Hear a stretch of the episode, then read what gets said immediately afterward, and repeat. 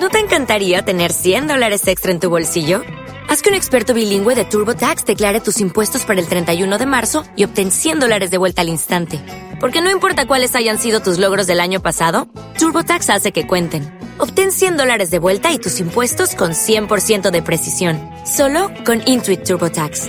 Debes declarar para el 31 de marzo. Crédito solo aplicable al costo de la presentación federal con TurboTax Full Service. Oferta sujeta a cambios o cancelación en cualquier momento. Cinemateca a vivir Castilla y León. Actualmente reside en París, aunque nuestro invitado es berciano. Debutó en el cine en 1981 con el cortometraje Los Montes. Su primer largo, El Filandón, abrió la Semana de Cine de 1984. Ha dirigido el documental dedicado al viento en el 89 y varios documentales para la televisión francesa y el canal Arte antes de rodar su segundo largo de ficción. Viene una chica, Hoy el director de cine Chema Sarmiento presenta en la Cinemateca de A Vivir, que son dos días Castilla y León, su segundo largo. Viene una chica. Si quiero dejar patrulla. No me seas cobarde, primo. Hay que hacerlo ahora que el amor no espera. Ay, Tinín, cómo se nota que tú no estás enamorado. Licia, Licia. Mira lo que dice tu hermano.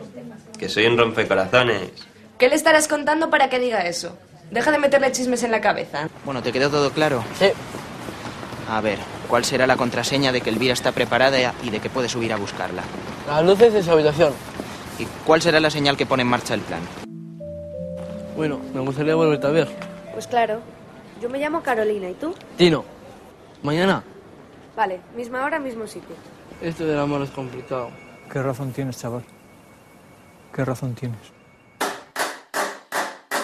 La relación más directa y más eh, evidente con el filandón es el hecho de que eh, hay un escritor que es común a ambas películas, que es Luis Mateo Díez, eh, nuestro académico.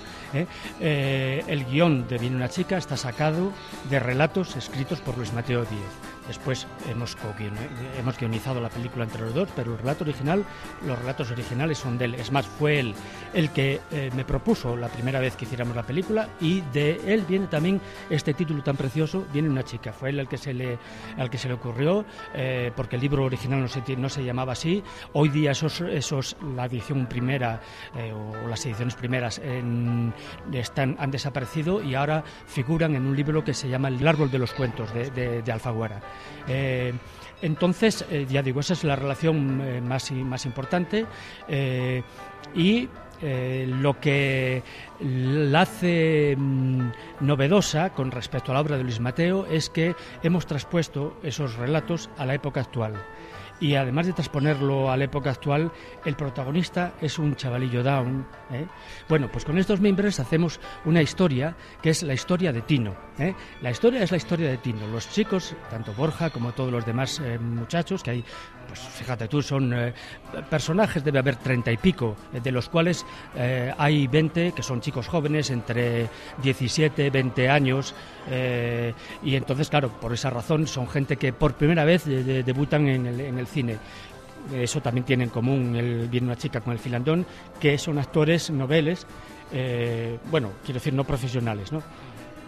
En Viene una chica solamente hay dos actores eh, que se pueden llamar profesionales, que es eh, uno el que hace de, el que les ensaya la obra de teatro, que es Félix Cañal, y otro, y eso es una cosa, yo creo que va a dar mucha gracia a la película, otro que se llama Voces Nor, que vino de Piratas del Caribe 4 a Viene una chica para hacer su película. Eh, Viene una chica es una comedia, ¿eh? Eh, por tanto es algo que pretende divertir al público y que lo que cuenta es las aventuras y desventuras amorosas de un muchachito, de un muchacho, Tino se llama en la película, encarnado por Borja González Carpintero, y cómo a través de esas primeras cuitas, de esos de primeros desengaños, pues consigue hacerse un sitio en, en la vida y en su sociedad. Y en su pandilla. Exactamente, en sus pandillas, porque, claro. Cinemateca a vivir Castilla y León.